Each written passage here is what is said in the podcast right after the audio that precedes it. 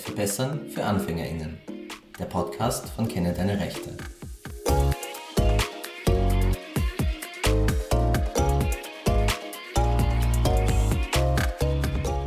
Hallo und herzlich willkommen zur mittlerweile vierten Folge unseres Podcasts Welt verbessern für AnfängerInnen. Wie immer freuen wir uns, dass ihr heute mit dabei seid und wir freuen uns heute ganz besonders, unseren Gast begrüßen zu dürfen. Hallo an Masuma Regel, die heute zu uns gekommen ist und sich bereit erklärt hat, wieder über ein sehr aktuelles Thema zu sprechen. Ja, hallo, freut mich sehr, dass ich die Einladung bekommen habe und die habe ich sehr gerne angenommen. Genau, wie ich vorher schon gesagt habe, wir sprechen heute wieder über ein sehr aktuelles Thema, ähm, wo uns die tragischen Bilder auch vor nicht allzu langer Zeit erreicht haben. Am 15. August 2021 hat die radikal-islamistische Terrorgruppe der Taliban in Afghanistan die Hauptstadt Kabul eingenommen. Zuvor hat sie schon einige Provinzhauptstädte eingenommen, aber durch Kabul kann man jetzt sagen, dass quasi mehr oder minder ganz Afghanistan unter der Kontrolle ähm, dieser Gruppe ist. Und die Bilder, wie es den Menschen jetzt in Afghanistan geht, was hier gerade passiert, gehen gerade um die Welt. Also ich glaube, sehr viele Menschen haben das Foto gesehen, wo eine Maschine der US-Luftwaffe 640 Menschen in ihrem Laderaum aus Afghanistan ausgeflogen hat. Also es setzen sich hier wirklich sehr große Fluchtbewegungen in Gange, wo Menschen versuchen, das Land zu verlassen, weil sie Angst haben. Man hat Bilder gesehen von Ladenbesitzer und Ladenbesitzerinnen, die ähm, Plakate von unverschleierten Frauen übermalt haben, weil sie einfach Angst haben, auch äh, wie mit ihnen umgegangen wird. Und keiner weiß jetzt, was wirklich in nächster Zeit passi noch passieren wird. Und es herrscht einfach eine sehr große Stimmung der Angst. Und vor allem in Europa und insbesondere in Österreich hat das Ganze auch wieder starke politische Diskussion entfacht, wo wir von Seiten des Außenministers, von Seiten des Innenministers, aber auch von Seiten des Bundeskanzlers gehört haben, dass man nicht bereit ist, Menschen, die jetzt von Afghanistan äh, woanders hinflüchten wollen, nach Europa, nach Österreich kommen wollen, aufzunehmen. Und inmitten dieser sehr hitzigen Diskussion stellen wir uns jetzt einfach ein paar Fragen, damit wir das Thema wieder besser verstehen. Wir wollen heute im Podcast gemeinsam einmal herausfinden, was ist jetzt eigentlich los in Afghanistan? Was passiert da jetzt gerade konkret? Was wird noch passieren jetzt, wo die Taliban an der Macht sind? Und wie ist der Umgang eigentlich in Europa und vor allem in Österreich mit geflüchteten Menschen? Und darüber sind wir sehr froh, hier heute mit dir, Masuma, diskutieren zu dürfen. Danke, es ist leider eben kein leichtes Thema. Ich bin selbst eben persönlich betroffen, deswegen ist es ein emotionales Thema für mich. Ähm, aber es ist sehr groß und sehr aktuell. Es wird früher oder später die Österreicherinnen und Österreicher genauso betreffen, weil einfach die Globalisierung so weit fortgeschritten ist, dass man das nicht ignorieren kann. Ähm, also Afghanistan ist zwar vielleicht gefühlt weit weg, aber die Fluchtbewegung haben wir 2015 ja auch äh, zu spüren bekommen und jetzt wieder. Es wird nicht ähm, möglich sein, dass wir uns einfach abschotten und sagen, ja, das Leid der, des weit entfernten Afghanistan geht uns doch nichts an. Wir werden uns damit auseinandersetzen müssen und jetzt ist es ja schon soweit. Vielleicht könnten wir heute damit beginnen, die Lage einfach mal einfach zu erklären, was jetzt wirklich passiert, wer die Taliban sind und warum eine Übernahme der Taliban in Afghanistan gefährlich ist für Menschenrechte, für Frauenrechte, für die allgemeine Situation und vielleicht auch weltweit. Ich glaube, Menschen, die noch nicht so viel von Afghanistan gehört haben bisher oder nur ein paar Schlagzeilen, aber nicht so wirklich den Einblick haben in das Land, sollten vielleicht zuerst wissen, dass das Land ein zentralasiatisches Land ist. Das grenzt an Pakistan, Usbekistan, Tadschikistan, also die ganzen Stans sozusagen, ähm, was so viel bedeutet wie Land.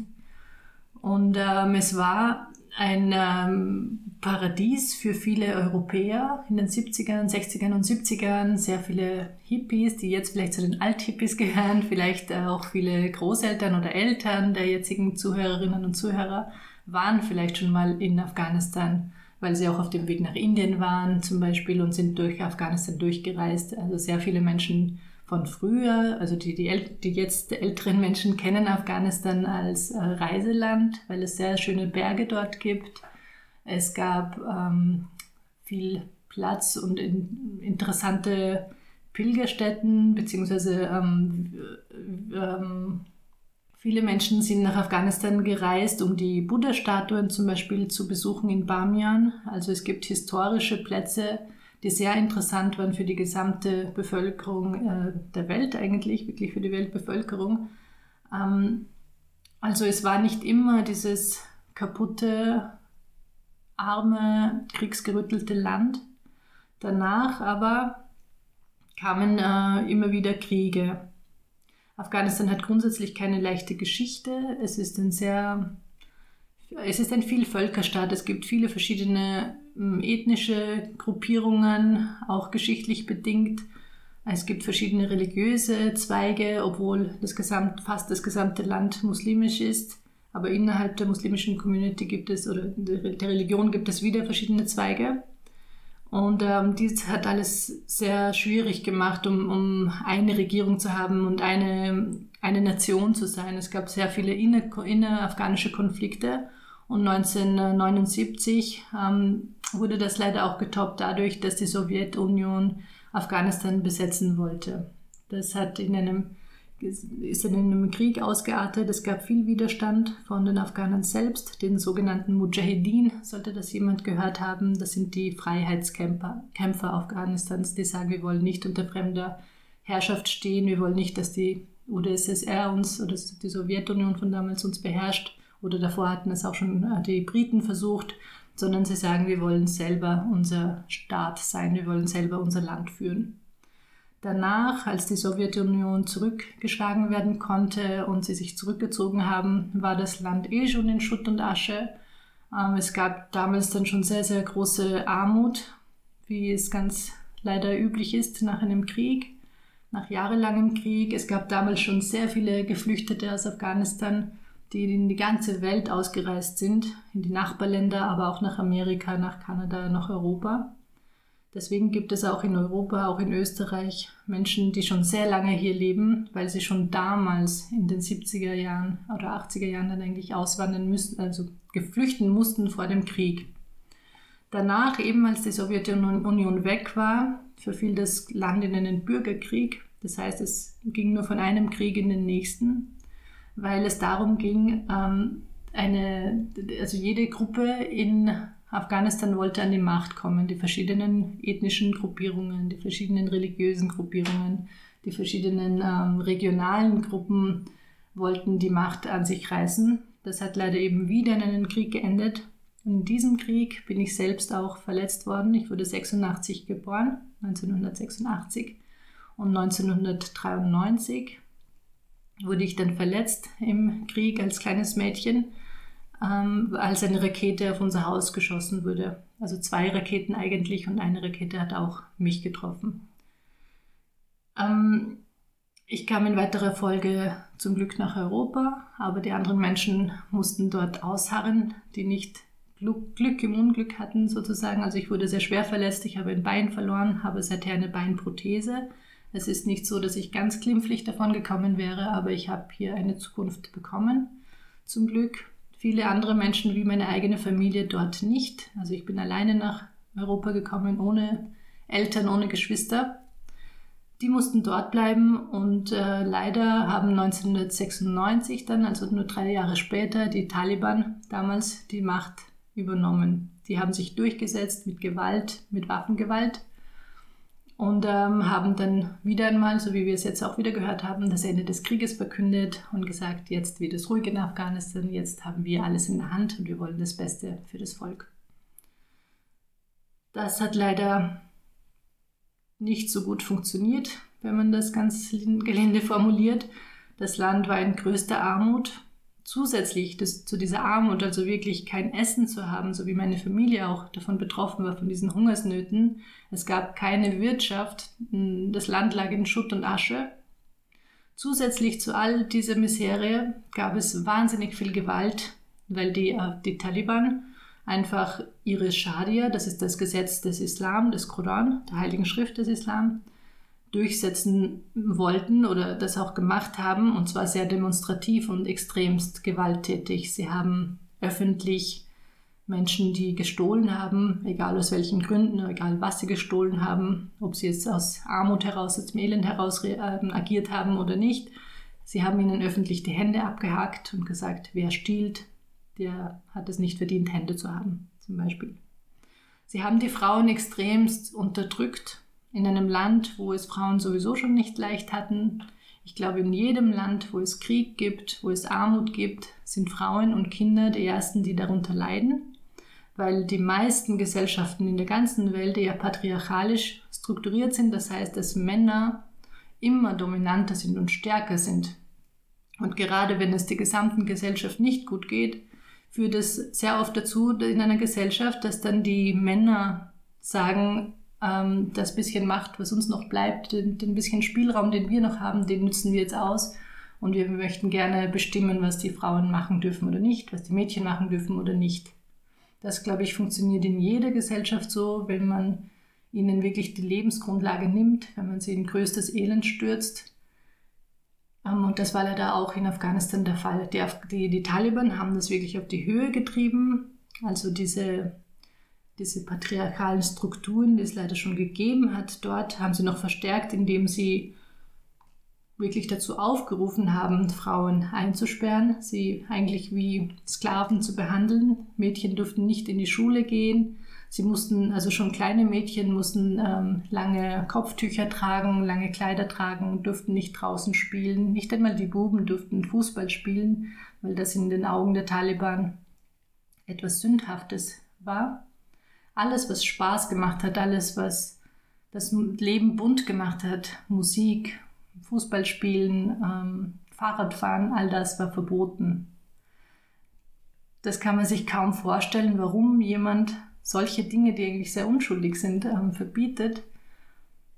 Aber dafür ist es eben hilfreich, wenn man versteht, wer eben die Taliban sind. Die Taliban sind selbst aus einem Flüchtlingslager, einem riesigen Flüchtlingslager in Afghanistan, in Pakistan entstanden, also afghanische Flüchtlinge, die damals schon in größter Armut waren, in größter Elend gelebt haben, in einem Flüchtlingslager, haben sich dort formiert und gesagt, wir müssen jetzt das Land wieder übernehmen. Sie haben dann irgendwie geschafft, auch sich zu organisieren. Sie haben leider den Zugang zu Waffen bekommen und sie haben sich auf die Fahnen geheftet, dass sie Gotteskrieger sind.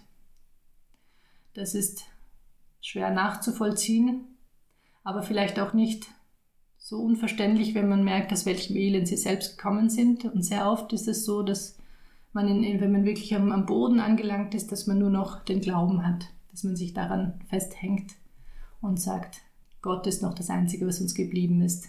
Sie haben das leider so auf die Höhe getrieben und so, einen Extremismus ähm, gelebt, machen sie immer noch, dass sie glauben, dass sie sagen und äh, alle Menschen dazu zwingen, genauso denk zu denken und zu leben, dass die Scharia, also die Gesetzgebung vom Koran, das ein, die einzige Lebensweise ist, die, zu, die zugelassen ist.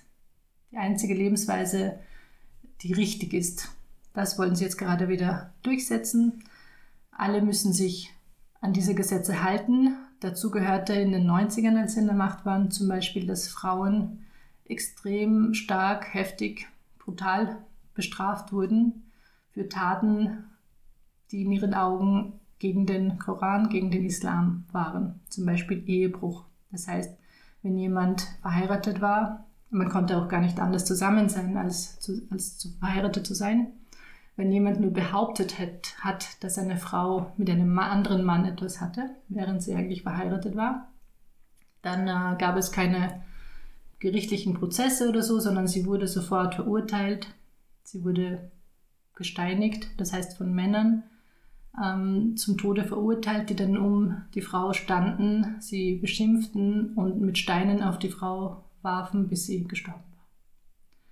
Solche brutalen Bilder sind uns leider noch sehr, sehr gegenwärtig. Wir haben sie noch im Kopf. Das war in den 90er Jahren, kurz bevor dann die USA 2001 beschlossen haben, die ganzen NATO-Truppen gemeinsam beschlossen haben, dass sie nach Afghanistan gehen und die Al-Qaida-Zellen dort zerschlagen. Vielleicht mache ich mal einen Punkt, falls ihr noch Fragen dazwischen habt. Ja, also ich glaube, was einfach hier auch ähm, wichtig ist, du hast das eigentlich schon wahnsinnig anschaulich herausgearbeitet, aber ich glaube, was man hier noch einmal einfach betonen muss an dieser Stelle, ähm, die ganze Situation zieht sich eigentlich schon sehr lange hin und ist primär mehr aus Armut und Elend dann entstanden. Und dann ist es dazu gekommen, dass sich hier diese eine religiöse Gruppe radikalisiert hat. Ähm, das, was jetzt heute ist und was, glaube ich, sehr viele Menschen auch heute interessiert, du hast ja erwähnt, das zieht sich eigentlich schon seit über 40 Jahren hin. 2001, als die USA dann einmarschiert sind, ähm, ist das Ganze dann ja teilweise mit Hoffnungen behaftet gewesen, dass es vielleicht jetzt anders wird. Ähm, ich glaube, die Hoffnungen wurden dann bald auch einmal enttäuscht von vielen Menschen, dass hier wirklich eine Veränderung ins Positive dann passiert. Also man hat es leider gesehen immer wieder. Ähm, ich glaube, sehr viele Afghanen und Afghanen, mit denen ich gesprochen habe, haben dann auch erwähnt, dass vor allem die letzten paar Jahre leider schon von sehr viel Korruption leider dann auch im Land geprägt waren, dass man das Vertrauen auch irgendwie verloren hat insgesamt. Und jetzt in, diesem, in dieser ohnehin nicht einfachen Situation sind wir jetzt an dem Punkt aber angekommen, wo wir eigentlich wieder in gewissem Sinne 1996 sind, wie du gesagt hast, wo die Taliban das erste Mal wirklich die Macht im Land bekommen haben. Und jetzt sind wir wieder auf dem Punkt. Und das, was sich jetzt viele Menschen fragen, ist natürlich, wie schaut es jetzt aus? Wird das gleiche kommen wie damals? Die Zustände, die du gerade geschildert hast, sind ja sehr dramatisch. Also ähm, ich denke, ich, ich weiß gar nicht, wo wir anfangen sollen oder mit welchen Adjektiven dass man das beschreiben soll. Also das, was passiert, ist ja zutiefst menschenverachtend. Für Frauen ist es eine Katastrophe, klarerweise. Aber ich denke auch für jeden äh, liberal denkenden Menschen ist das eine Katastrophe. Und ich habe ja auch tatsächlich äh, Statistiken gefunden im Internet, wo es um Meinungsumfragen ging, wo es um ähm, einfach so eine Standortbestimmung ging, weil das Argument, das ich leider auch schon gehört habe, ist ja so quasi, ja, viele Menschen in Afghanistan sind ja eh einverstanden damit, dass jetzt die Taliban an die Macht kommen. Es gibt hierzu Daten, die besagen, dass bei einer Meinungsumfrage 85 Prozent der Afghanen gesagt haben, dass sie große Ablehnung den Taliban gegenüber äußern. Jetzt ist aber diese Gruppierung wieder an der Macht. Und das, was sich viele aber fragen, ist jetzt, haben sie sich in der Zwischenzeit verändert oder kommt noch einmal das, was, von, was man von damals kennt? Und das sind ja Zustände, die man kaum tolerieren kann, wenn man das sich jetzt vor Augen ruft. Genau, das sind Zustände, die man nicht tolerieren möchte, die man keinem wünscht, schon gar nicht den leidgeplagten Afghanen, die schon wirklich sehr, sehr viel durchgemacht haben, die schon sehr viel überlebt haben auch. Und in, äh, seit 2001, du sagtest, das war kurz vielleicht eine Hoffnung und die wurde dann schnell enttäuscht. Ähm, das würde ich nicht ganz so sagen. Es war mhm. wirklich ein Befreiungsschlag. Ganz äh, plötzlich kam Afghanistan in, in den Genuss, muss man in dem Moment eigentlich sagen, ähm, ähm, dass die Welt hingeschaut hat. Das war ein wirklich gottverlassenes, vergessenes Stück Land irgendwo in Asien. Die Menschen haben dort einfach in ihrem Elend dahin vegetiert. Es war wirklich an der Zeit, dass jemand kommt und sagt, stopp, so geht das nicht mehr. Es war wirklich eine Befreiung und seitdem ging es steil bergauf. Die Menschen sind aufgeblüht, eine ganze Generation. Das heißt, das, waren, das sind jetzt 20 Jahre her. Menschen, die da jetzt in dieser Zeit aufgewachsen sind und jetzt 20 Jahre alt sind, die kennen zum Glück nicht mehr die Herrschaft der Taliban, noch die Auswirkungen natürlich, aber sie konnten jetzt aufwachsen in einem Afghanistan, wo es möglich war, in die Schule zu gehen, eine Zukunftsperspektive, eine kleine Zukunftsperspektive zumindest zu haben. Diejenigen, die sowieso schon ähm, sehr modern eingestellt waren, schon immer, hatten plötzlich auch wirklich eine Chance, ihre Freiheiten zu leben. Diejenigen, die sehr konservativ aufgewachsen sind oder aus Familien kommen, die wirklich noch sehr, sehr traditionell sind. Das sind die meisten Afghanen, so wie meine Familie auch. Sie sind sehr traditionell, sie sind gläubig, sie sind stark geprägt von den ganzen Kriegen, von dem System der Taliban, die gesagt haben, Religion ist das Einzige, was zählt. Das kann man auch nicht so leicht abschütteln. Aber diese neue Generation, selbst aus solchen Haushalten, aus solchen Familien, die haben immer ein Stückchen und ein Stückchen weiter ihre Freiheit erkämpft, sodass zum Beispiel meine Neffen und Nichten ähm, oder vor allem meine Nichten, wenn man jetzt nur die Mädchen anspricht, ähm, auch aus solchen wirklich traditionellen Familien es geschafft haben, so, so weit die Freiheit zu bekommen, eine Hose anziehen zu können statt einem Kleid. Also natürlich mit einem längeren T-Shirt darüber, aber immerhin. Also das sind kleine, aber kleine Schritte, aber riesige Erfolge eigentlich, wenn man denkt, wie schwer es ist, die Mentalität eines Menschen zu ändern. Mhm. Also es war ein, war bis zuletzt ein Aufschwung für die individuellen Personen, die dort leben, für die Mädchen und Frauen, für viele, die äh, ihre Chance auf Bildung ergriffen haben und dann plötzlich wirklich Karriere gemacht haben im Fernsehen, in Zeitungen als Journalisten, als Techniker. Es gab wirklich eine Möglichkeit, plötzlich sich auszuleben. Sehr viele Menschen sind zurückgekommen aus der ganzen Welt. Sehr viele Afghanen, die eigentlich äh, Afghanistan schon vor lange, lange, vor lange, lange Zeit verlassen mussten, sind zurückgekommen, weil sie gesehen haben, jetzt können wir endlich wieder in unserem Heimatland etwas machen. Es gibt sehr viele junge Menschen, die dem Ruf, der jetzt in, Österreich ja sehr laut ist, geht doch zurück in euer Heimatland und helft mit, dem haben sie dann tatsächlich auch gefolgt oder ihrem Herzen sind sie gefolgt und sind in ihr Heimatland zurückgegangen, haben mitgeholfen, dieses Land zu prägen. Das ist deswegen so, so schmerzhaft, dass es aus, in einer Woche einfach alles wieder zunichte gemacht wurde. Ich glaube, was man vielleicht an dieser Stelle auch anmerken kann, es gibt ja auch ein weltweit sehr beachtetes, exklusiv weibliches Robotikteam, das sich in Afghanistan formiert hat und das jetzt natürlich auch leider ähm, im Zuge dessen, dass die Taliban jetzt wieder an die Macht gekommen sind, vor allem deswegen in den Schlagzeilen gestanden sind, weil man halt vor allem von Seiten von äh, sehr ja, öffentlichkeitswirksam präsenten Frauen jetzt die Befürchtung hat, dass es hier in diesem Bereich natürlich große Rückschritte und vielleicht auch ähm, ja, Repressionen gegen die gibt. Ja. Aber man muss sich halt vorstellen, also ich denke, Robotik ist einer der Zukunftszweige und das ist schon sehr symbolträchtig, wenn man hier dann in Afghanistan, ein Land, wie du sagst, eigentlich, ähm, das sich Schritt für Schritt jetzt immer weiter, äh, weiter eigentlich aufgebaut hat und immer mehr Freiheiten auch in sehr vielen Jahren dann erkämpft hat eigentlich, ähm, dass das jetzt hier und das haben wir wieder beim, beim heutigen Tag oder bei diesem Monat, wo das jetzt passiert ist, wo man jetzt, wo sehr viele Menschen Angst haben und wahrscheinlich berechtigte Angst haben, dass hier wieder große Rückschritte passieren werden. Genau, also einerseits eben dieser, dieser große Fortschritt, der vielleicht in den Augen der westlichen Länder immer noch nicht groß genug war, weil sie glauben, nach 20 Jahren müsste das Land jetzt eigentlich top, eine Top-Demokratie sein, mit allen Frauen- und Menschenrechten, wie wir es in Österreich auch haben. Warum haben sie das nicht geschafft?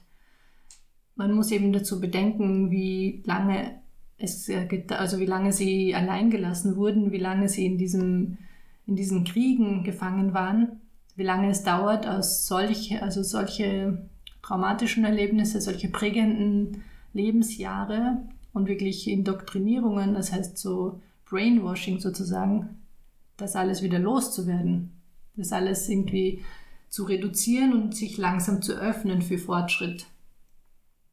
Du hast vorhin angesprochen, dass die Regierung in den letzten Jahren korrupt geworden ist. Ich fürchte, sie waren es von Anfang an. Die Menschen, die von, also nach 2001 äh, eingesetzt wurden als Präsidenten, als Regierungsmitglieder und so weiter, waren schon nicht gewählt am Anfang. Sie wurden eingesetzt und da begann schon die Spirale der Korruption. Sehr viele Menschen haben sich, glaube ich, in den ersten Jahren nicht darum gekümmert. Es galt nur die Aufmerksamkeit auf das eigene Leben, dass plötzlich, ähm, dass plötzlich ein Leben möglich war, dass sie auf die Straßen gehen konnten, dass man plötzlich Musik hören konnte, dass etwas wie Lebensfreude auf der Straße zu spüren war, dass plötzlich ein Funken Hoffnung in der Luft lag. Das war wirklich für mich auch äh, sehr schön mitzuerleben. Ich war zu dieser Zeit auch immer wieder in Afghanistan, alle zwei, drei Jahre besuchte ich meine Familie dort und ich habe noch auch bei jedem Besuch dort ähm, miterleben können, wie der Schritt hin oder wie der Fortschritt in diesen letzten zwei Jahren dann wieder weitergegangen ist. Bei dem ersten Besuch, der möglich war in Kabul, standen überall noch alte, verbeulte Panzer herum. Der Krieg war noch extrem präsent. Sehr, sehr viele Häuser waren noch in Ruinen, sehr viele Straßen waren kaputt oder gar nicht vorhanden. Überall hat man noch Schusslöcher gesehen. Und dann, zwei, drei Jahre später, als ich wieder war, gab es nur noch wenige, wenige Panzer, die oder Panzer, Skelette, die noch herumlagen. Also das ging immer weiter bis zu einem Besuch, wo dann plötzlich immer mehr Restaurants zu sehen waren. Plötzlich gab es Werbung, also man hat den Einfluss des Westens und die vielleicht kapitalistischere Struktur, die man dort auch reingebracht hat, wirklich äh, bemerken können. Jetzt ist es aber wieder so, dass Menschen aus Afghanistan flüchten, weil sich die Zustände eben wieder dramatisch geschlechtert haben und weil wahrscheinlich auch viele fürchten, dass es dann auch wieder so wird wie damals. Und es begeben sich viele Menschen auf die Flucht und in Europa gibt es viele Menschen, die sie aufnehmen möchten, aber eben umso lautere Politikerinnen und Politiker, die derzeit gerade in Österreich eher ablehnend auf dieses Thema agieren und ähm, wie wir, glaube ich, heute auf einem ähm, von, der, von der Zeit im Bild ge gehört haben und gesehen haben, ähm, möchte kurz, also Stand vom 22. August, heute nehmen wir auf, möchte kurz eben keine afghanischen Flüchtlinge aufnehmen.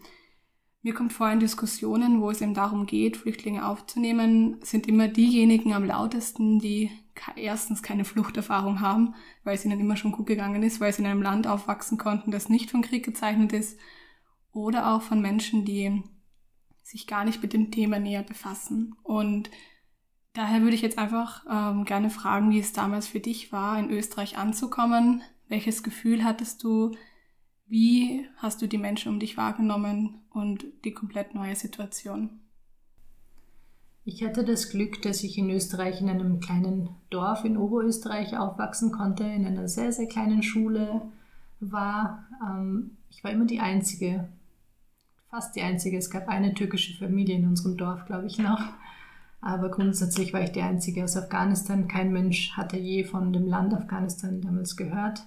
Es war mir auch immer sehr unangenehm, wenn jemand gefragt hat, wie ich denn heiße. Allein mein Name war mir peinlich. Es war mir unangenehm, immer anders zu sein. Es war schwierig, anders auszusehen, anders zu heißen, eine Beinprothese zu haben, das heißt auch behindert zu sein. Das war nicht leicht und ich glaube, das ist Fluch und Segen zugleich, in einem kleinen Dorf dann aufzuwachsen als jemand, der so anders ist, weil ähm, wir wissen, dass gerade in äh, dörflichen, also in, in, in kleinen Gegenden ähm, vielleicht das Wissen noch nicht so stark vorhanden ist über die anderen Länder, über andere Kulturen. Vielleicht weil man auch weniger Migranten, Flüchtlinge, anders Denkende, anders Aussehende sieht, wie in einer großen Stadt, die oft sehr viel bunter ist. Aber es war eben deshalb auch ein Segen, weil ich so sozusagen sehr schnell integriert wurde. Ich habe innerhalb weniger Monate den oberösterreichischen Dialekt gelernt. Ähm, ich konnte wirklich alle Chancen, die die anderen Österreicherinnen und Österreicher um mich hatten, auch wahrnehmen. Das heißt, in der Schule war ich nicht verloren. Ich gehörte nicht zu einer großen Gruppe von äh, migrantischen Kindern, die keine Chance hatten, mit dem Schulmaterial irgendwie mitzukommen oder so, nicht abgestempelt wurden, sondern ich war dort gut ähm, eingebettet in, das, in die eigene Bevölkerung, in die lokale Bevölkerung. Genau, und du hast gesagt, für dich war es immer Fluch und Segen gleichzeitig natürlich hier im Dorf zu sein. Ähm, wenn man dann, vielleicht abgesehen von einer türkischen Familie, dann aber wirklich äh, die einzige ist, die jetzt irgendwie anders heißt, anders aussieht, da kann ich mir schon vorstellen, dass die Reaktionen natürlich auch auf dich sehr, sagen wir mal, sehr auffällig waren, weil du natürlich äh, in dieser relativ kleinen Masse an diesen Menschen, die jetzt unter Anführungszeichen anders gewirkt haben, natürlich dann auch umso mehr rausgestochen hast, weil es eben nicht viele Menschen gegeben hat. Wie hast du die Reaktionen für dich da erlebt? Waren das großteils eher so, nennen wir es noch, neutral bis neugierige Reaktionen oder hast du schon auch Ablehnung erfahren? Als Kind hatte ich es, glaube ich, leichter, weil niemand wirklich, glaube ich, böse zu einem Kind sein kann. Schon gar nicht, wenn dieses andere, anders aussehende ähm, Kind im, in einer österreichischen Familie lebt. Ich wurde ja adoptiert in einer österreichischen Familie, deswegen ist meine Situation nicht ganz vergleichbar mit einer gesamten Familie aus einer anderen äh, Kultur. Diese, diejenigen Kinder, glaube ich, die mit der gesamten Familie hier sind, haben es viel, viel schwieriger, weil die Leute um sie herum, auch die Erwachsenen sehen, gerade sich an den, am Verhalten der Erwachsenen oft stören, also an den Eltern. Ich war alleine sozusagen, ich war nur das kleine Kind, das so anders war. Deswegen hat es zum Glück damals nicht so viele negative Reaktionen auf mich gegeben, eher vielleicht Neugier. Aber man muss vielleicht auch bedenken, vielleicht betrifft es ja auch irgendwelche Hörerinnen und Hörer, dass es für ein Kind nicht besonders toll ist, auch wenn diese Aufmerksamkeit positiv ist. Man möchte nicht immer angesprochen werden auf die wunderschönen langen schwarzen Haare, weil alle anderen halt blonde Haare haben oder braune Haare um dich herum haben und viel dünnere Haare haben. Ähm, ich mir war es wirklich zutiefst peinlich, auf meinen Namen angesprochen zu werden, auch in der Schule zum Beispiel von Lehrern, die eigentlich äh, wirklich viel gelobt haben, die gesagt haben, oh mein Gott, dein Name klingt so schön. Ich wollte nichts davon wissen. Ich wünschte, ich würde Eva oder Monika heißen. Ich wollte diese Aufmerksamkeit nicht, auch wenn sie gut gemeint und positiv war. Und oft wird man wahrscheinlich dann auch reduziert darauf, dass man zum Beispiel gesagt bekommt, du sprichst aber gut Deutsch oder wow, das hast du ja sehr schnell gelernt. Wie hast du das wahrgenommen? Hast du da irgendwelche Erfahrungen gesammelt? Auch das war nicht besonders schön, obwohl man ja denken würde, es ist ein, ein Kompliment, wenn einem jemand sagt, du sprichst aber gut Deutsch, dafür, dass du eine Ausländerin bist. Ähm, ich habe, wie gesagt, sehr, sehr schnell Deutsch und auch den österreichischen Dialekt gelernt und fand es deshalb sehr befremdlich und wirklich diskriminierend, dass zum Beispiel im Gymnasium eine Lehrerin bis zum Schluss, also wirklich bis zur Matura mit mir versucht hat, ein anderes Deutsch zu sprechen, ein schöneres, langsameres Deutsch, als wäre ich nicht fähig, ihren Dialekt zu verstehen. Ich habe in meinem breitesten Dialekt geantwortet. Das hat leider nichts äh, geändert. Sie hat sich immer sehr bemüht, mit mir Hochdeutsch zu sprechen, damit ich es auch verstehe. genau, also das waren sicher Kleinigkeiten im Vergleich zu den Schwierigkeiten, die die Menschen jetzt in, zum Beispiel in Österreich erfahren an Diskriminierungen. Aber auch solche Mini-Kleinigkeiten sind leider prägend und nicht besonders schön, weil sie nochmal darauf hinweisen, du bist anders, ich sehe dich nicht als Österreicherin, egal wie sehr du Österreicherin geworden bist oder nicht. Für mich siehst du anders aus, du klingst anders, ich behandle dich anders ich glaube, das ist vielleicht auch was, wo ich hoffe, dass sich im Schulbereich jetzt ein wenig schon bewegt hat und sich vor allem in den kommenden Jahren auch noch viel bewegen wird. Ähm, aber ich glaube, das Bewusstsein erstens einmal da zu sein oder da zu haben, dass erstens, wir haben dazu eh schon eine Folge gemacht, dass Mehrsprachigkeit eigentlich eine Ressource von Menschen ist, dass Menschen in der Lage sind, mehrere Sprachen zu beherrschen und wie in deinem Fall, wenn man sehr jung dann eine zweite Sprache noch dazu lernt, dann kann man die Kompetenz eigentlich kaum bis gar nicht von der, die mit dieser Sprache aufgewachsen sind, unterscheiden. Das heißt, hier beruht die Unterscheidung, die offenbar auch von deinen Lehrerinnen und Lehrern gemacht wurde, natürlich nicht auf dem, was du eigentlich kannst, sondern auf dem, was dich wahrnehmen. Und ich glaube, das ist eine ganz problematische Sache, die leider nach wie vor sehr oft passiert, dass vor allem eben bei geflüchteten Menschen, aber auch bei Kindern mit Migrationshintergrund, die vielleicht eigentlich seit von Anfang an oder seit dem Kindergarten schon Deutsch gelernt äh, haben, dass dann nachher gesagt wird, ja, na, ist eh klar, dass der oder die Schwierigkeiten hat, weil das Deutsch das Problem. Und ich glaube, das ist vielleicht was, wo man im Schulsystem wirklich noch einmal genauer draufschauen muss, wo man auch wirklich Acht geben muss, wie gehe ich mit meinen Schülerinnen und Schülern um und vielleicht einfach hier an meiner, an dieser Stelle ein schon zum Thema passender Appell, aber vielleicht ähm, auch ein bisschen apart. Ich finde einfach, wenn man eine Lehrperson ist oder egal in welcher alltäglichen äh, Interaktion, man sollte Menschen als das behandeln, als was man sie immer behandeln wird. Nämlich wenn ich jetzt in einer Lehrer-Schüler-Beziehung bin, dann ist die Person mein Schüler oder meine Schülerin. Und das ist jetzt nicht äh, das geflüchtete Kind aus Afghanistan, sondern das, worum es geht, ist, die Person ist in der Schule, um zu lernen und ich bin hier da und mein Job ist es, der Person was beizubringen. Und da soll es egal sein, wer die andere Person ist, gleich im Alltag. Wenn ich mit jemandem kommuniziere, dann ist das mein Gesprächspartner, dann ist das meine Gesprächspartnerin. Das ist nicht eben Person XYZ, die das und das und das ist, sondern worum es eigentlich geht, ist, um die Situation an sich und den anderen Menschen als Mensch zu behandeln. Und ich glaube gerade, das ist wieder der Punkt, der mir aktuell in der öffentlichen Diskussion oft so sehr fehlt, ist, und deswegen bin ich so froh, dass du da bist, das Ganze wird sehr oft entmenschlicht, wenn wir in den Zeitungen, wenn wir in den sozialen Medien, auch wenn wir die Fotos sehen, diese schon sehr bewegenden Fotos von diesen Massen an Menschen, die in diesem US-Flieger sitzen, letztendlich bleibt es eine große Masse an Menschen und die bleibt sehr wenig zugänglich. Und da kann man dann aber auch sehr sehr schnell und sehr gut Angst schüren und sagen, äh, nein, das wollen wir nicht. Aber das, was dann oft vergessen wird und das, was ich einfach hier wirklich, und ich glaube, ich werde jetzt ein relativ starkes Wort verwenden, menschenverachtend finde, ist einfach zu sagen, nein, Menschen, die eigentlich Hilfe bedürfen, die wollen wir nicht. Die sollen so quasi dort bleiben, wo der Pfeffer wächst, die sollen äh, dort bleiben, wo sie definitiv nicht mehr sein wollen oder meistens auch nicht mehr sein können.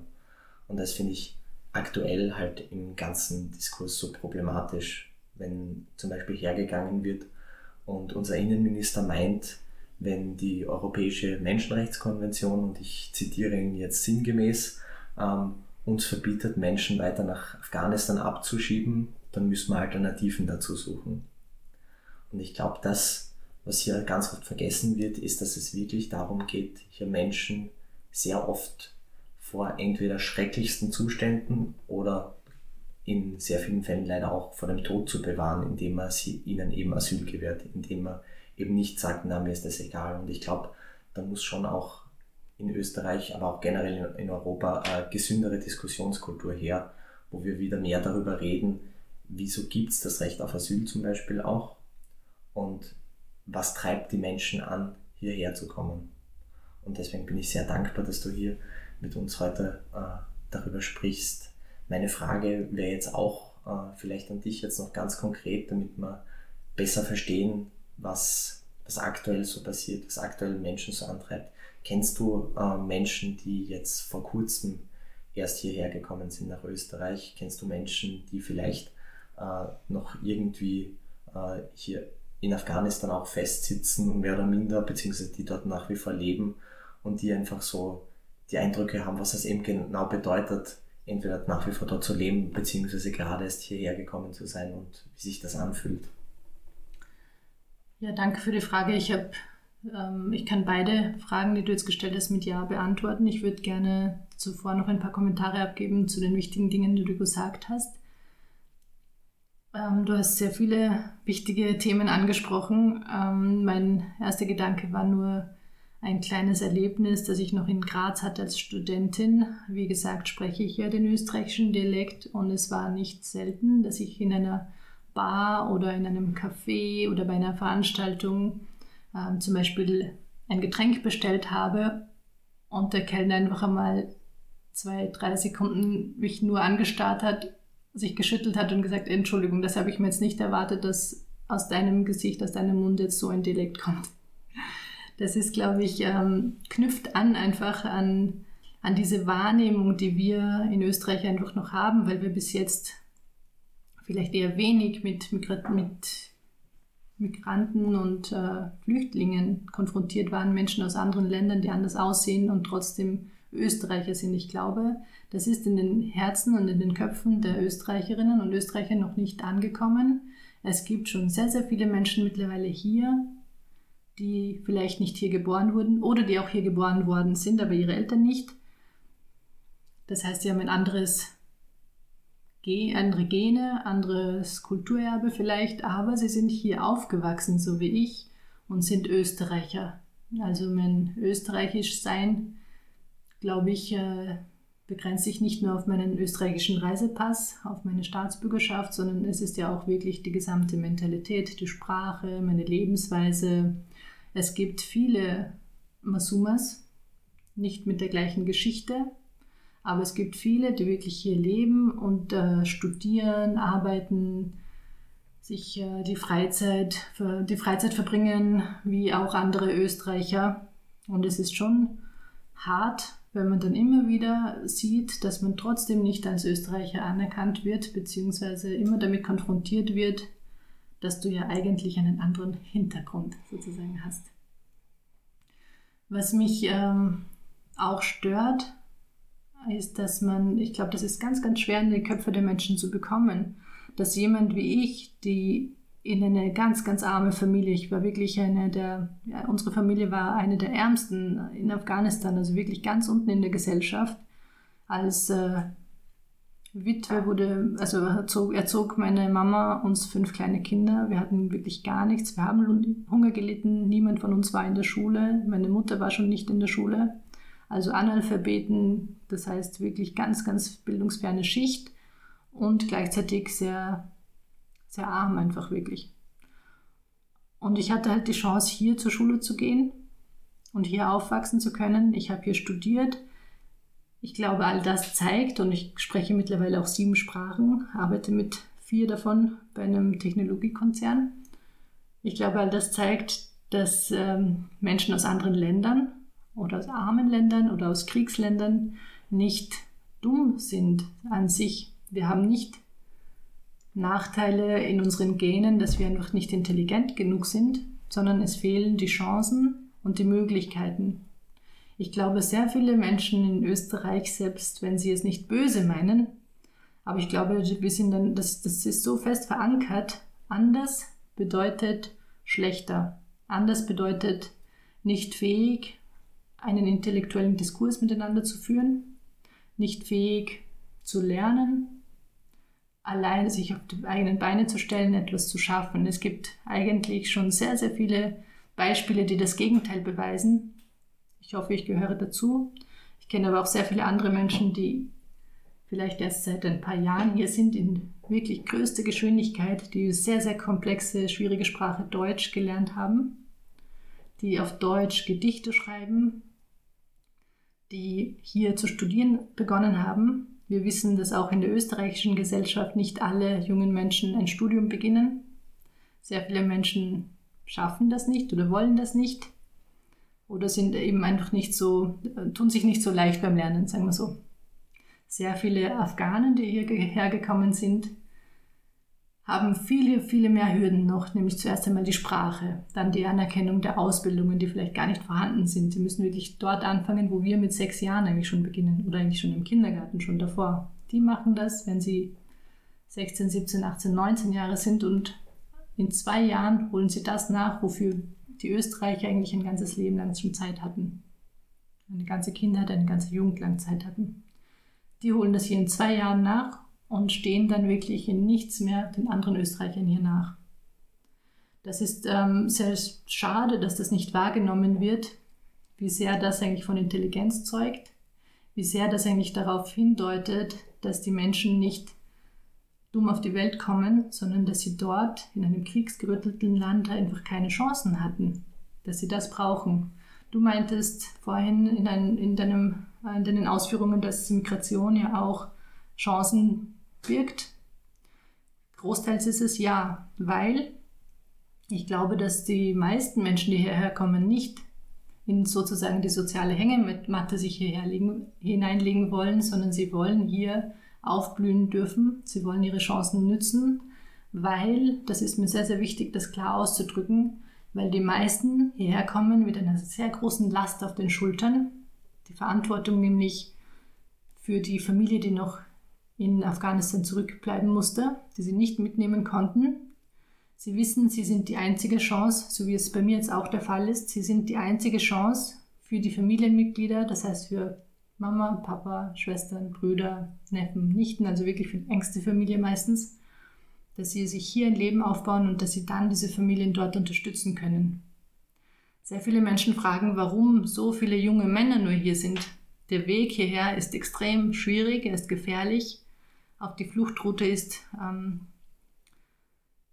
für viele leider zur Todesfalle geworden. Ich glaube, wenn man das alles ein bisschen besser verstehen könnte als Österreicher, dann könnte man auch nachvollziehen, warum man nicht kleine Kinder alleine wegschickt, kleine Mädchen oder Frauen, die vielleicht sowieso schon Schwierigkeiten haben beim Gehen oder so etwas, sondern man schickt junge Männer in der Hoffnung, also junge Burschen, der älteste Sohn zum Beispiel aus einer Familie in der Hoffnung, dass er es schafft. Er ist hoffentlich stark genug, dass er die ganzen Strapazen überlebt, dass er dorthin kommt, sich ein Leben aufbaut und uns dann unterstützt. Es gibt keine andere Chance für sehr, sehr viele andere, also für sehr viele Menschen. Das ist etwas, das Österreicher, glaube ich, nicht verstehen können und deswegen sehr, sehr schnell urteilen, Menschen verurteilen, die eigentlich aus Verzweiflung handeln. Das, was ich vielleicht noch anfügen möchte, ich habe vorher schon sehr viele Punkte aufgeworfen und ich versuche jetzt keinen Punkt mehr aufzuwerfen, aber wo ich vielleicht auch nochmal auf was reagieren möchte, was du gesagt hast. Du hast gesagt, sehr viele Menschen vollbringen wirklich Wahnsinniges, wenn sie hier in kürzester Zeit eine wahnsinnig komplexe Sprache wie Deutsch lernen, wenn sie hier Abschlüsse nachholen. Also ich habe auch selbst in meinem Bekanntenkreis viele Afghanen, die zum Beispiel einen Lehrabschluss nachgeholt haben, wirklich in beachtlicher Zeit und unter auch großen Anstrengungen natürlich, weil es ist nicht einfach, vor allem äh, in so einer kurzen Zeit und noch dazu in einer Sprache, die man selbst eigentlich erst seit relativ kurzer Zeit gut beherrscht, dann solche Leistungen zu vollbringen. Und das ist, glaube ich, was Beachtliches, Umgekehrt kenne ich auch viele alte Leute, die hier nach Österreich gekommen sind, die sich ja wahnsinnig schwer getan haben, Deutsch zum Beispiel zu lernen. Und wo ich hier vielleicht das Problem sehe und wo ich glaube ich auch gern so eine falsche Vorstellung zerschlagen möchte, ist, die Menschen, die jetzt zum Beispiel älter sind und hierher kommen, sind nicht deswegen oder äh, sprechen nicht deswegen vielleicht schlecht Deutsch oder tun sich schwer beim Deutschlernen, äh, weil sie von Haus aus blöd sind oder weil sie das nicht wollen. Aber ich glaube, das, was du auch betont hast, man muss sich immer vorstellen, wie das ist, wenn einem aufgrund von Krieg, wenn einem vielleicht aufgrund äh, der Zustände, die während der ersten Herrschaft der Taliban damals schon geherrscht haben, zum Beispiel als Frau, einem Bildung gänzlich verwehrt wurde.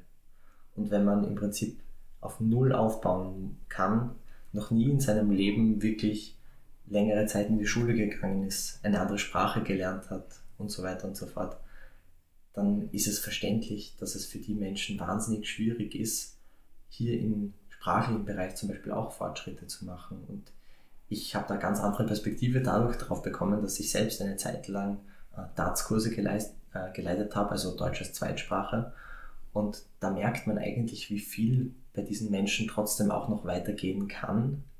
Aber das, was halt bei diesen Menschen dann viel weiterbringen ist, ist für die schon ein großer Erfolg, natürlich für jemanden, der sein ganzes Leben in der Schule war, der denkt sich, ja, ist eh das Normalste auf der Welt, aber wenn man die Menschen einmal unterrichtet hat und eigentlich sieht, wie sehr sie sich anstrengen und wie viel Mühe sie da auch reinstecken, aber auch wie viel Begeisterung, dann merkt man eigentlich erst, wie viel Anstrengung und wie große Leistungen die eigentlich da vollbringen. Und ich glaube, das gehört ähm, honoriert und ich glaube, man muss sich vielleicht auch eben von diesem Gedanken verabschieden, dass jetzt Menschen äh, einfach zu faul oder zu blöd sind um sowas zu lernen. Genauso finde ich, vergessen wir auch viel zu oft, dass jeder Mensch, der vor Krieg flüchtet, eben auch seine Erfahrungen und seine teilweise auch sehr belastenden Erfahrungen mitnimmt auf diese Flucht, auf diesen Weg.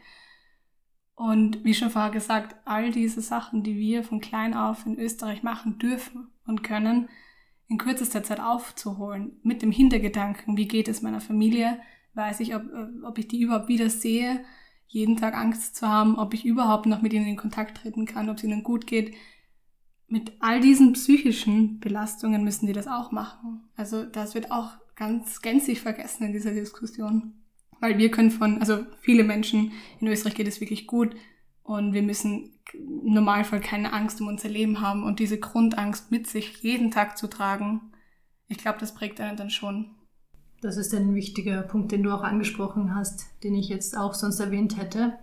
Es ist nicht die ganz gleiche Situation, die man ähm, vielleicht als Österreicher, der nicht mit Menschen zu tun hat, in solchen Situationen. Ähm, also man kann eben nicht einfach verlangen, sie müssen hier jetzt funktionieren. Man kann es wirklich nicht vergleichen mit ähm, österreichischen Pensionisten, die beschließen, ihre in Ruhestand in Spanien zu verbringen, in ihrem Ferienhaus zum Beispiel. Es ist keine freiwillige Reise ins Ausland. Die Menschen, die hier sind, sind hierher gekommen, weil sie sonst keine Perspektiven haben. Sie sind nicht hierher, um Urlaub zu machen. Es ist nicht eine, wirklich in keinster Weise vergleichbar mit der Situation von Menschen, die sagen, wir gehen, weil es uns dort so gut gefällt, in die Türkei ich bin, ich liebe die Türkei und deswegen das Meer, ich liebe die Menschen dort, ich bin so begeistert, ich kaufe mir dort ein Haus und lebe dort. Man kann es nicht so vergleichen. Die Menschen tragen wirklich große Traumata mit sich, so wie du auch gesagt hast. Nicht nur von der Fluchterfahrung hierher zu kommen überhaupt, sondern es ist einfach eine Schwere, die man wirklich nicht in Worte fassen kann, weil das für Österreicher nicht nachvollziehbar ist, weil sie diese Erfahrung einfach nicht haben. Es ist wirklich schwer, gerade für ältere Menschen, ihr Heimatland verloren zu haben. Es ist sehr schwer, da kommen sogar mir die Tränen, weil es sehr emotional ist und es ist, also auch ich trage dieses Erbe eines Flüchtlings mit mir herum. Es gibt kaum einen Afghanen in der Welt und die sind in der ganzen Welt zerstreut deren Familien nicht zerstreut sind auf der ganzen Welt, deren Familien nicht auseinandergerissen wurden.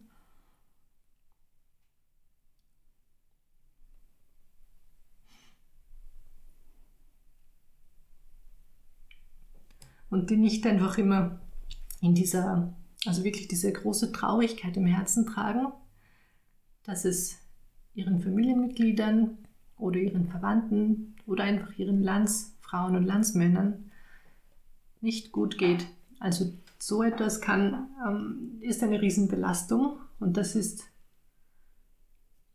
wirklich leider schwer nachzuvollziehen für unsere österreichische Bevölkerung und für die österreichischen Politiker, die einfach so weit weg sind von, von solch einer Tragödie, von solch einer Gefühlslage, dass man leider dann auch gar kein Verständnis aufbringen kann ich versuche immer wieder genau diesen Zustand, den ich jetzt auch fühle, gemeinsam mit tausenden anderen Afghanen, jetzt gerade im Moment auch in Österreich, in Worte zu fassen. Ich versuche eine Erklärung zu finden, einen Weg zu finden, wie man etwas, was, ihm, was die Österreicher niemals erfahren konnten und niemals fühlen können, wie man das erklären kann, dass es ihnen dass, dass es ihnen vorstellbar wird. Das ist, ähm, glaube ich, leider unmöglich. Ich kann nur erzählen, dass in, dass in den letzten Jahren, als es leider sehr viele, sehr große Anschläge gab in Afghanistan, in Kabul und auch in vielen anderen Städten und Provinzen und Dörfern, es gab Hochzeiten, die von, Bomben, von einem Bombenanschlag zerrissen wurden, wo die Menschen getötet wurden, Hochzeiten, die wirklich einem Massaker geendet haben. Es gab Anschläge auf Schulen, wo Schulmädchen, junge, unschuldige Mädchen getötet wurden. Das war erst im Mai. 90 Personen, 90 junge Mädchen wurden dabei getötet. Es gab unzählige Anschläge auf Polizisten. Dabei sind auch zwei Cousins von mir übrigens ums Leben gekommen. Also es gibt so viele Anschläge und, und Attacken und ähm, schreckliche Nachrichten von dort, wo es uns Afghanen, die eigentlich hier in Sicherheit leben, wirklich jedes Mal das Herz zerreißt. Wir stehen dann zusammen,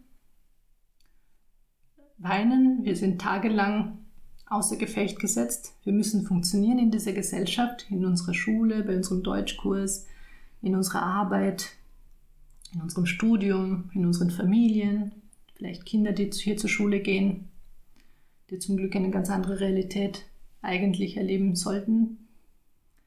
Wir sind gelähmt und stark vor Schreck und Trauer und wissen, dass wir da alleine sind damit. Wir empfinden das, obwohl wir hier in Sicherheit leben und es uns meistens ja nicht ganz direkt betroffen hat bisher, außer zum Beispiel die eigenen Familienmitglieder, die vielleicht gestorben sind dabei.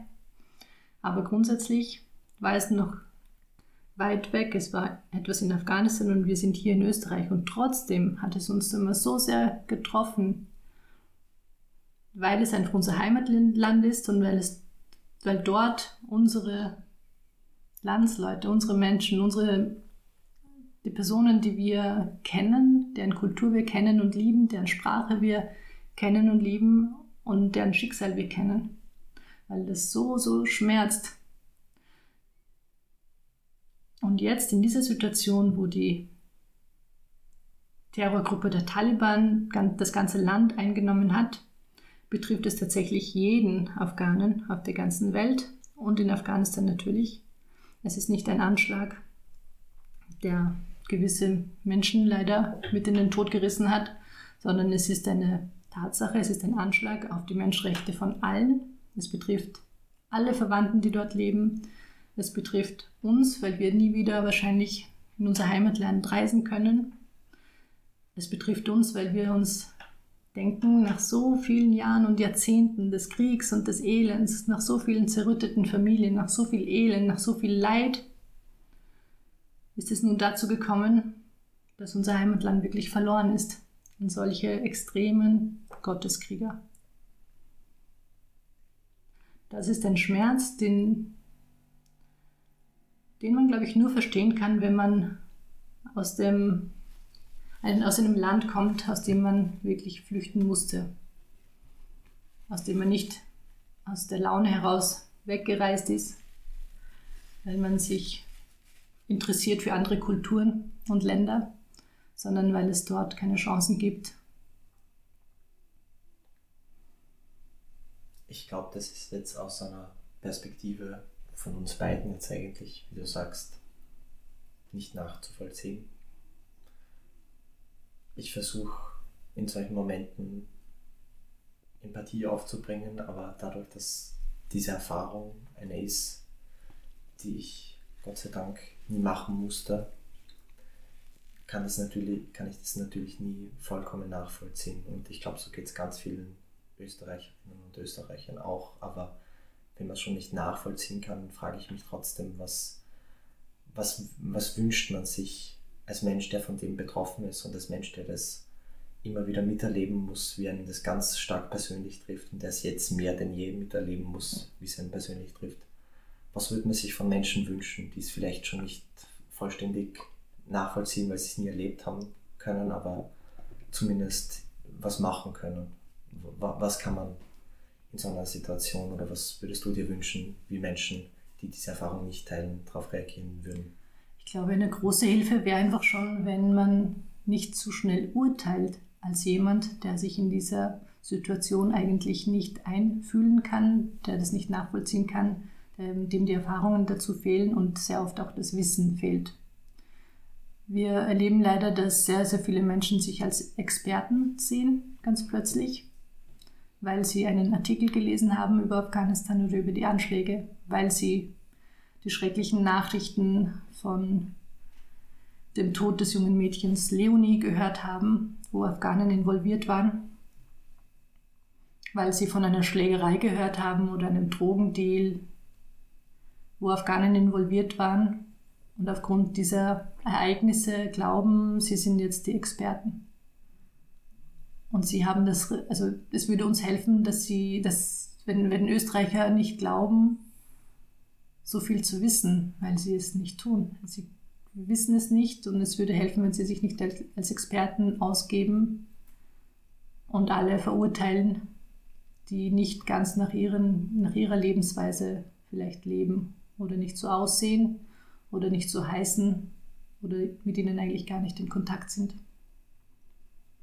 Ich möchte kurz erwähnen, dass gerade wenn dieser Podcast auch von jungen Menschen gehört wird, von Schülerinnen und Schülern, dass es auch hilfreich ist, wenn österreichische Schülerinnen und Schüler Afghanische kennen oder vielleicht in der Klasse haben, dass man vielleicht bedenkt, dass diese Person vielleicht sogar schon hier geboren wurde oder eigentlich wirklich sozusagen gut integriert ist, schon als kleines Kind hergekommen ist, jetzt im Gymnasium ist,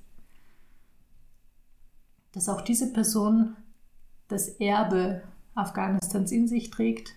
Ich kenne keine Familie, die in der jetzigen Situation, wo die Taliban übernommen haben, wo nicht durchgehend die schrecklichen Nachrichten, Nachrichten in Dauerschleife laufen, wo es panische Anrufe von den Eltern gibt nach Afghanistan, um nach den anderen Familienmitgliedern, die dort geblieben sind, sich zu erkundigen. Ich kenne leider sehr viele junge Mädchen und auch Buben, die gerne hier ein sorgenfreies Leben haben möchten, aber es nicht können, weil sie die Trauer der Eltern mitbekommen, die Ängste, die Panik zu Hause mitbekommen. Sie sind selber weit weg von Afghanistan, auch vielleicht vom Denken her, von der Mentalität her mittlerweile sogar. Sie unterhalten sich normalerweise im Alltag mit ihren Gleichaltrigen über die neueste Musik, über die Interessen, die Jugendliche oder junge Menschen einfach haben. Das Mädchen, von dem ich spreche, zum Beispiel über die Bücher, spricht sie gerne mit ihren Freundinnen. Und ich habe sie gestern getroffen und sie hat gemeint, meine Schulkolleginnen, wir haben ja alle Sommerferien, meine Schulkolleginnen besuchen so gerne ihre Omas und sie erzählen mir immer, was sie gerade so Tolles machen und wo sie Urlaub waren. Aber ich bin zu Hause, weil meine Oma ist in Afghanistan und meine Mama weint die ganze Zeit. Und ich sehe immer nur die schrecklichen Nachrichten. Also bitte ist mein Appell an die österreichischen Schülerinnen und Schüler, habt Verständnis für diejenigen Kolleginnen unter euch, die vielleicht anders leben als ihr. Sie würden so gerne auch auf Urlaub fahren, sie würden gerne auch normale Jugendliche sein. Sie können es aber nicht. Sie können diesem schweren Erbe, dieser schweren Last, ein afghanisches Kind zu sein, nicht entrinnen. Sie können dem nicht entkommen. Sie werden nie ein normales österreichisches Leben hier führen können, weil sie diese Sorglosigkeit, diese Freiheit nicht erleben können, weil ihre, Men weil ihre Eltern und ihre Verwandten noch so sehr unter dem Krieg, unter der Flucht leiden. Ich glaube, dazu kann man eben auch sagen, dass es wirklich reines Glück ist, dass Menschen, die in Österreich geboren worden sind, auch dort geboren sind, dass es wirklich mit Glück zu tun hat und dass immer diese, dieses von oben herab, dieses, ja, die, die, die kommen nur und nutzen etwas aus. Die, die Menschen wissen nicht, dass die von Null anfangen müssen und sich alles aufbauen müssen, was den meisten von uns geschenkt wurde von klein auf. Und dass die Armut einfach und diese psychische Last und dieses ständige, dieses ständige Angstgefühl, was man sich vielleicht gar nicht vorstellen kann, dass es diesen Menschen jeden Tag begleitet. Und ich würde mich, würde mir einfach so sehr wünschen, dass in jeder Diskussion das außer Frage steht, dass diese Menschen als Menschen anerkannt werden, dass Menschenrechte nicht, dass es außer Debatte steht, die irgendwie anzuzweifeln es eigentlich verboten gehört, so etwas überhaupt zu sagen oder so etwas überhaupt ja, vorzuschlagen, dass man Alternativen sucht für Menschenrechte, wenn man sie eben da nicht befolgen kann. Dass man aufhört, ständig von wirtschaftlichen Problemen zu sprechen. Jedes Mal, wenn irgendeine Bank sich verschuldet, haben wir Geld dafür. Jedes Mal, wenn eine Gesundheitskrise passiert, haben wir Geld dafür. Wenn eine soziale Krise, eine Menschenrechtskrise ausgelöst wird, dann muss das eigentlich selbstverständlich sein, dass es da genug Mittel gibt. Und ja, also für mich ist es jedes Mal einfach belastend, dass andere in Österreich nicht von diesem Glück wissen, in dieser, diesen Privilegien, mit denen wir aufgewachsen sind. Und wirklich, ist, ich schäme mich dafür, wenn Menschen so etwas sagen über Menschen, die derzeit enorme Zustände aushalten müssen. Ich glaube, es fällt sehr vielen Österreichern auch deswegen schwer, weil jeder Mensch mit Schwierigkeiten anders umgeht. Nicht alle Afghanen, die bei uns leben, weinen und zeigen, es geht ihnen schlecht. Psychische Belastungen, der enorme Druck, unter dem die meisten stehen, weil sie die einzige Hoffnung für die Familien sind. Die Schwierigkeiten in einem fremden Land, sich zurechtzufinden, immer diese Ausländer zu sein, immer eine Randgruppe zu sein, es ist wahrscheinlich nie zu schaffen, wirklich Österreicher und wirklich anerkannt zu werden. Mit, diesem, mit diesen Schwierigkeiten geht jeder Mensch, jeder Mensch anders um. Es gibt viele ältere Menschen, die ziehen sich zurück, die bleiben lieber unter den Afghanen, weil das zumindest noch etwas ist, was sie kennen, die Kultur untereinander. Es ist bei den Afghanen zum Beispiel üblich, sich gegenseitig zu besuchen und dann den, den Besuch Tee anzubieten, Süßigkeiten anzubieten oder gemeinsam zu essen. Und solche Dinge versuchen sie irgendwie noch aufrechtzuerhalten, in der Hoffnung, noch etwas, äh, noch ein Stückchen Heimat behalten zu können. Sie tun sich schwer mit Österreichern, die österreichischen Aktivitäten zu machen, weil das für die älteren Menschen einfach sehr weit weg ist und weil wir schon gesagt haben, es sehr große Unterschiede gibt in der, in der Lebens Führung vielleicht oder Einstellung, weil die älteren Menschen hier einfach so eine enorme Belastung und Traurigkeit mit sich hertragen, herumtragen, dass sie ihr Heimatland verlassen mussten. Junge Menschen gehen wiederum ganz anders damit um. Viele junge Menschen stürzen sich in, ähm, in ihre Karriere sozusagen, ob das jetzt in der Schule ist, im Studium ist, in der Arbeit. Sie wollen sich beweisen, beweisen, beweisen. Das war vielleicht in meinem Fall auch so der Fall. In meinem Leben, ich wollte beweisen, nein, ich kann es besser, als du es mir zugestehst oder als du von mir erwartest. Ich zeige es dir, dass ich es kann, trotz meinem afghanischen Erbe. Es gibt viele, die dann wirklich ähm, Enormes hier erreichen, weil sie so einen ausgeprägten Ehrgeiz hier ausbilden. Es gibt wiederum andere, andere, die sind leider sichtbar und gerne in den Medien und werden deshalb als negativ auch wahrgenommen. Es gibt eben diese jungen Burschen, die ihre Lage, ihre Situation, ihre Trauer oft auch, ihre Verzweiflung und ihre den, den Druck, den sie eben haben, nicht anders ausdrücken können, als zusammenzustehen mit anderen jungen Burschen in der gleichen Lage. Dann sehen wir Österreicher, dann sehen die Österreicher eine Gruppe von jungen afghanischen Burschen im Park herumsitzend, pöbeln vielleicht, alle mit dem Handy irgendwelche Musik spielend, die für Österreicher fremd klingt und nicht schön klingt. Das ist, oder weil sie in größter Armut selbst aufgewachsen sind und hier plötzlich äh, sich schöne Sneakers leisten können, die sie vielleicht auch nur geschenkt bekommen haben oder sehr, sehr schlecht, also Marken sind, die eigentlich gefaked sind, aber Hauptsache es blinkt und es sieht schön aus. Das ist leider das, was wahrgenommen wird, aber das ist wirklich nur die Fassade. Das ist ihre Art, mit der Situation umzugehen. Sie zeigen es leider nicht so, wie wir Österreicher vielleicht besser damit umgehen könnten, dass sie da zusammengekauert, ganz traurig in einer Ecke sitzen. Und wir können sagen, auch der arme Flüchtling sondern sie geben sich als halbstarke Jugendliche aus, die sie ja auch im Wesen sind. Sie sind Jugendliche, sehr viele junge Menschen hier sind einfach im Herzen noch Jugendliche, die müssen erst einmal ihren Weg hier finden, ihre Art in dieser fremden Welt, in dieser neuen Freiheit sich zurechtzufinden. Und sie tun das auf eine Art, die für uns, also für, für die Österreicher vielleicht wirklich ähm, befremdlich ist und nicht immer sympathisch ist. Wenn das zu Gewalttaten führt, ist das ähm, leider sehr, sehr, sehr schade und immer bedauerlich. Unendlich traurig für die Personen, die dabei zu Schaden kommen. Aber es ist einfach unfair und das spüren wir leider alle Afghanen, alle Migranten, alle Muslime in dem Land. Es ist unfair, wenn wir dann verurteilt werden, weil es in der Gruppe von, wir sind glaube ich jetzt in Österreich etwa 40.000 Afghanen, wenn es auch nur 10 Afghanen sind, die eine schreckliche Tat begehen, sind wir alle Afghanen die Straffälligen, die Kriminellen, die Bösen, die das Land wirklich nicht braucht, Menschen, die wir nicht importieren sollten. Und ich glaube, das sehen viele Menschen leider dann auch nicht, wie du sagst, hinter diesen Taten, die hier begangen werden, die auch wirklich, wie du sagst, der aller, aller, allergrößte Teil der afghanischen Community bis aufs Letzte verurteilt. Aber es wird immer darauf hingeschaut, auf die paar Leute, die dann halt, äh, um es jetzt salopp auszudrücken, auszudrücken, Scheiße bauen. Und darauf wird dann aber hingeschaut.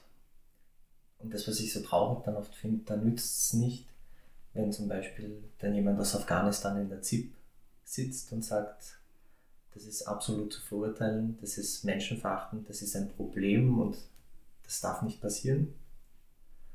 Aber das nützt nichts, weil hingeschaut wird auf den Fall und der wird dann auch zu politischem Kapital gemacht. Es werden immer wieder die gleichen Fälle zitiert, wenn es darum geht, hier wieder Menschenrechte einschränken zu wollen.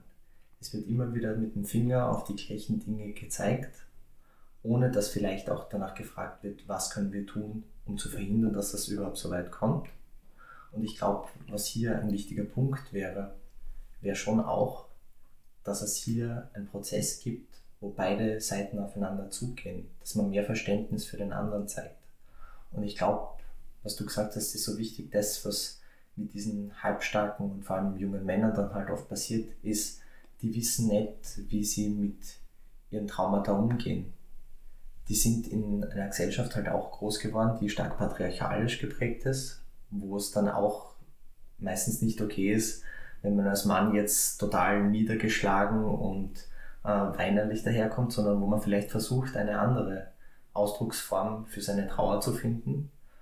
Und wenn man dann auch immer in seinem Alltag nur auf Unverständnis stößt und man nicht irgendwie zu anderen Menschen hingelassen wird, dann glaube ich schon, dass das problematisch werden kann. Aber ich glaube, das braucht eben zwei Schritte. Es braucht natürlich, äh, dass Menschen aus Afghanistan äh, in Kontakt treten wollen, aber ich glaube, das wollen ja auch wirklich äh, sehr, sehr viele, vor allem von den jüngeren Menschen, weil ich glaube, als junger Mensch hat man schon die Ambition, dass man Freunde findet, dass man Kontakte knüpft. Aber, und das kenne ich von sehr, sehr vielen Bekannten, die ich auch habe aus Afghanistan, ich war ja ähm, ein Jahr lang im Flüchtlingsdienst tätig, die einfach auf sehr, sehr viel Ablehnung stoßen, wo Gleichaltrige in der Schule dann sagen, na, wir möchten nicht unbedingt so viel mit dir zu tun haben, du bist anders, du bist noch nicht so lange da, du bist der Außenseiter. Ich muss dir vielleicht gewisse Dinge zweimal sagen, dass du es beim ersten Mal nicht verstanden hast, weil du äh, erst seit einem Jahr Deutsch sprichst. Und es sind diese Dinge, wo sich die Menschen dann leider sehr oft ausgegrenzt fühlen. Und ich glaube, dass das eben auch gerade diese äh, dieses ehrliche Bemühen auch geben müsste, mehr Verständnis zu zeigen und auch auf Leute zuzugehen. Ich habe das Gefühl, dass sehr viele Probleme dadurch entstehen, dass halt auch sehr viele Menschen in Österreich einfach zumachen, dass sie sich gar nicht damit auseinandersetzen wollen, da jetzt jemand ist mit seiner Lebensrealität, mit dem, was er erlebt hat. Ich glaube, man kann nicht verlangen, dass Österreicher, die eigentlich nicht bereit dafür sind, die sich nicht interessieren dafür, Warum sollten sie auf Menschen zugehen, mit denen sie eigentlich nichts zu tun haben wollen? Ich verstehe das, weil ich würde auch nicht mit Menschen, die mir unsympathisch sind, automatisch einfach ähm, auf sie zugehen und ein Gespräch suchen. Manchmal mache ich das absichtlich, ja. Oft mache ich das aber nicht. Ich glaube, es braucht wirklich, ähm, also was ich gerne möchte, ist ja noch nur dieses Verständnis. Es braucht nicht den aktiven Schritt von den Österreichern. Man kann wirklich nicht verlangen, dass sie sagen, dieser Jugendlichen im Park mögt er nicht, also geht hin und sprecht mit ihnen, nein, das müssen sie nicht machen. Es geht nur darum, Verständnis hier aufzubringen für ihre Situation, dass sie im Prinzip verlorene junge Menschen sind, die versuchen, irgendeine Sicherheit, irgendeine Stärke zu finden, indem sie eine Gruppe haben von gleichen Personen in der gleichen Lage. Und wir wissen ja auch ganz normal bei den österreichischen Jugendlichen, die in der Selbstfindungsphase sind, ähm, wie, wie wir uns, also auch ich als Jugendliche, wie wir uns hier verhalten, oder? Jugendliche suchen eine Gruppe, eine Dynamik, sie versuchen stark aufzutreten, auch wenn sie innerlich zerrüttet sind. Das ist in diesem Fall der Fall. Ich möchte nur ein weniger Verurteilung, mehr Verständnis haben für ihre Situation, nicht aufgrund ihrer Kleidung, ihrer vielleicht gefakten Goldketten ähm, zu glauben, warum sind die überhaupt hier? Also zu glauben, ich habe ein Recht darüber zu urteilen, dass sie keine Existenzberechtigung hier in Österreich haben. Ich möchte aber auch sagen, dass es innerhalb von unserer afghanischen Community sehr, sehr viel Arbeit braucht. Dass ich habe einen Verein gegründet, der Verein heißt Five Stones und innerhalb dieses Vereins versuchen wir auch immer wieder Workshops zu organisieren, Lösungen zu finden, Gespräche zu finden innerhalb von uns Afghanen, weil zum Beispiel ich eben wirklich Einblick habe in beide Gesellschaftsgruppen, in beide Kulturen und Sprachen. Ich glaube, man muss solchen Afghanen, die so negativ in der Gesellschaft hier auftreten, ihnen klar machen, was, wie ihr Auftritt wirkt auf Österreicher. Sie sind sich dessen einfach nicht bewusst. Auch sie haben keinen Zugang zur anderen Kultur, keine, kein Verständnis für die Sicht der Österreicher. Es fehlt wirklich am Verständnis von beiden Seiten. Man muss ihnen sagen und erklären, warum es auf so viel Ablehnung stößt, wenn sie dort stehen, lautstark Mädchen anmachen, dass man das so hier bei uns nicht machen kann und dass, sie, dass ihr Verhalten ein Problem ist für die gesamte Öst, äh, afghanische Bevölkerung in Österreich und dass es dazu führt, dass eine Politik dann in die Regierung kommt und gelebt wird, die nicht nur eher ablehnen, wie du es vorher erwähnt hast, sondern extrem ablehnend gegenüber Afghanen ist, die keinerlei Hilfsbereitschaft zeigt, keinerlei Solidarität, keine Aktivität zeigt, dort etwas zu machen in einer Krisensituation. Es braucht auch nicht nur bei den Jugendlichen, die in dem, im öffentlichen Leben sichtbarer sind, sondern auch bei den älteren Menschen vielleicht, die viel zu Hause sind, es braucht auch dort die Aufklärung, wie es wirkt, wenn sie mit einem langen Kopftuch und zehn Plastiksackeln in der Hand die Straße entlang gehen, dass sie leider genau dieses Bild abgeben, dass dann gewisse Menschen in Österreich aufgreifen und sagen, sowas wollen wir nicht, die integrieren, sich, die integrieren sich nicht bei uns und werden es niemals tun. Man muss ja nur beiden Seiten wirklich klar machen, welche Rolle jede einzelne Person spielt, wie jemand vielleicht auch diese Dynamik, die jetzt entstanden ist, äh, durchbrochen werden kann, indem sich jeder anders verhält. Sei es auch nur, die Musik leiser zu drehen, ähm, den Einkauf anders zu organisieren. Ja, also wirklich Kleinigkeiten, glaube ich, führen oft dazu, äh, wirklich Äußerlichkeiten, führen oft zu so einem Missverständnis und zu so einer Bekämpfung gegeneinander, dass es wirklich sehr schade ist. Und als jemand, der wirklich eben Einblick hat in beide Seiten, ist es für mich tragisch und traurig zu sehen, woran es oft scheitert. Ein kleines Beispiel. Ich weiß zum Beispiel, wie ein, äh, ein kleines steirisches Dorf, ich weiß, wie die Menschen dort ticken sozusagen. Ich habe dort guten Zugang dazu, zu diesen Menschen, die dort leben und zu dieser Dorfdynamik, die es dort gibt und die Mentalität der Leute. Und ich kann wirklich sagen, diese Mentalität dort ist, unterscheidet sich kaum von der Mentalität meiner afghanischen Familie, die in Afghanistan lebt. Sie haben eine andere Sprache, sie haben eine andere Religion. Aber das sind unsere Leben woanders, aber das sind die einzigen Unterschiede. Beide sind eher bildungsferne Gesellschaftsschichten, beide Familien mm, haben, so dieses, was wir vielleicht als dörfliches Denken bezeichnen, bezeichnen. Dieses, äh, dieses Bestreben danach, gut auszusehen nach außen hin. Was sagen, will, was sagen denn da die Nachbarn? Was sagen denn da die Leute? Wie schaut denn das aus? Das muss man ja machen, das hat man ja immer schon so gemacht. Also einfach diese, dieses traditionelle Denken, etwas konservatives Denken prägt wirklich beide Familien. Und sehr oft habe ich mir gewünscht, könnten sie doch nur die gleiche Sprache sprechen. Sie wären die besten Freunde.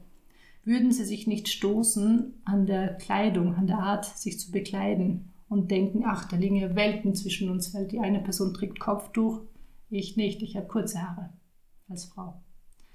Ich glaube, wenn es diese Barriere nicht gäbe, nämlich Sprache und Aussehen, dann würden wirklich Welten, die vermeintlich niemals zusammenzubringen sind, wirklich beste Freunde werden können.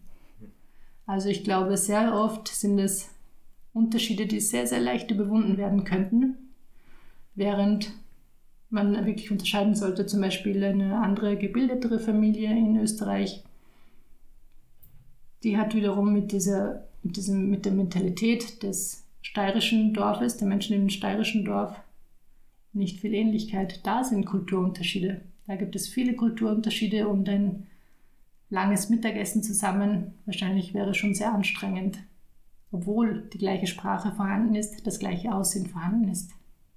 Und das ist etwas, was man wirklich auch nur so aus dieser Erfahrung heraus lernen und sehen und verstehen kann. Aber ich hoffe, dass es jemand versteht, was ich hier zu sagen versuche und, und das mitnehmen kann, dass die Unterschiede oft wirklich sehr oberflächlich nur sind. Ich glaube, ich könnte jetzt noch Stunden zuhören. Ich würde trotzdem gerne jetzt schon langsam zu unserem großen Abschiedsthema immer kommen, das gleichzeitig hoffentlich ein schönes Thema ist. Und zwar geht es in unserem Podcast immer ein bisschen um Visionen. Wir wollen uns vorstellen, wie wird die Welt hoffentlich in zehn Jahren sein, circa. Was soll bis dahin passiert sein, damit die Welt ein Stück besser geworden ist. Unser Podcast heißt Welt verbessern für AnfängerInnen. Das heißt, wir wollen wirklich schauen, was kann besser werden und was können wir machen. Jetzt ist die ganz konkrete und trotzdem sehr schwierige Frage an dich. Stellen wir uns vor, es ist 2030. Was würdest du dir wünschen, wenn es um die Situation, ich glaube, man kann es schwer abschätzen, wie es die Situation für Menschen in Afghanistan sein wird. Ich glaube, das ist auch ein sehr tragisches Thema und ich hoffe, dass sich Dinge positiv hier entwickeln werden, auch wenn es aktuell sehr düster anmutet. Aber nehmen wir ein bisschen eine greifbare Situation her. Es ist 2030 und Menschen, die aus Afghanistan nach Österreich gekommen sind, die hier leben. Was würdest du dir hier wünschen für die Menschen, die hier leben? Was würdest du dir wünschen auch vielleicht für die für oder von den ÖsterreicherInnen, die hier leben, im Umgang mit den Menschen, die aus Afghanistan hierher gekommen sind? Das ist eine schwierige Frage, weil im jetzigen Moment ist es wirklich schwer, überhaupt noch Hoffnungen zu hegen. Es ist schwer, positiv zu denken, Visionen zu haben und Träume aussprechen zu können. Grundsätzlich wünsche ich mir für, für, die, für das afghanische Volk, also für wirklich jeden Menschen aus Afghanistan mit afghanischem Erbe, einmal ankommen zu können im Leben, in einem friedlichen Leben, nur mit dem Alltag beschäftigt zu sein, ohne große Last aus der Vergangenheit, ohne dieser tiefen Trauer im Herzen, sondern einfach mit Freiheit, in Freiheit leben zu können, sich in alle Richtungen bewegen zu können, zu spüren, dass sie Erdenbürger sind, denen auch die Welt offen steht, dass sie die Welt bereisen können, dass sie viele andere Kulturen und Länder bereisen können und kennenlernen können. Ich wünschte mir, dass sowohl Afghanen als auch Österreicher verstehen könnten, dass wir alle nur zeitweise hier auf dieser Erde leben, dass wir uns halt in dieser Zeit, also jetzt 2030, vielleicht in Österreich begegnen. Aber ein paar Jahre könnte das schon ganz woanders sein, dass wir Menschen ja auch nicht unsterblich sind, dass es ein Kommen und Gehen auf dieser Welt ist und es sich nicht lohnt, gegeneinander zu kämpfen, sondern eher diese Schönheiten dieser Welt, die neutral gesehen ja wirklich existieren und nur von uns Menschen so zerstört werden, dass wir diese erleben können, die Schönheiten der Welt und sehen können und uns auch bereichern können, an, oder nicht bereichern ist das falsche Wort, dass wir uns erfreuen können an anderen Menschen, dass wir anders sein vielleicht als Chance sehen zu lernen, statt als Bedrohung, dass es den Menschen Spaß macht, dazu zu lernen, sich in andere hineinzuversetzen oder auch zu helfen.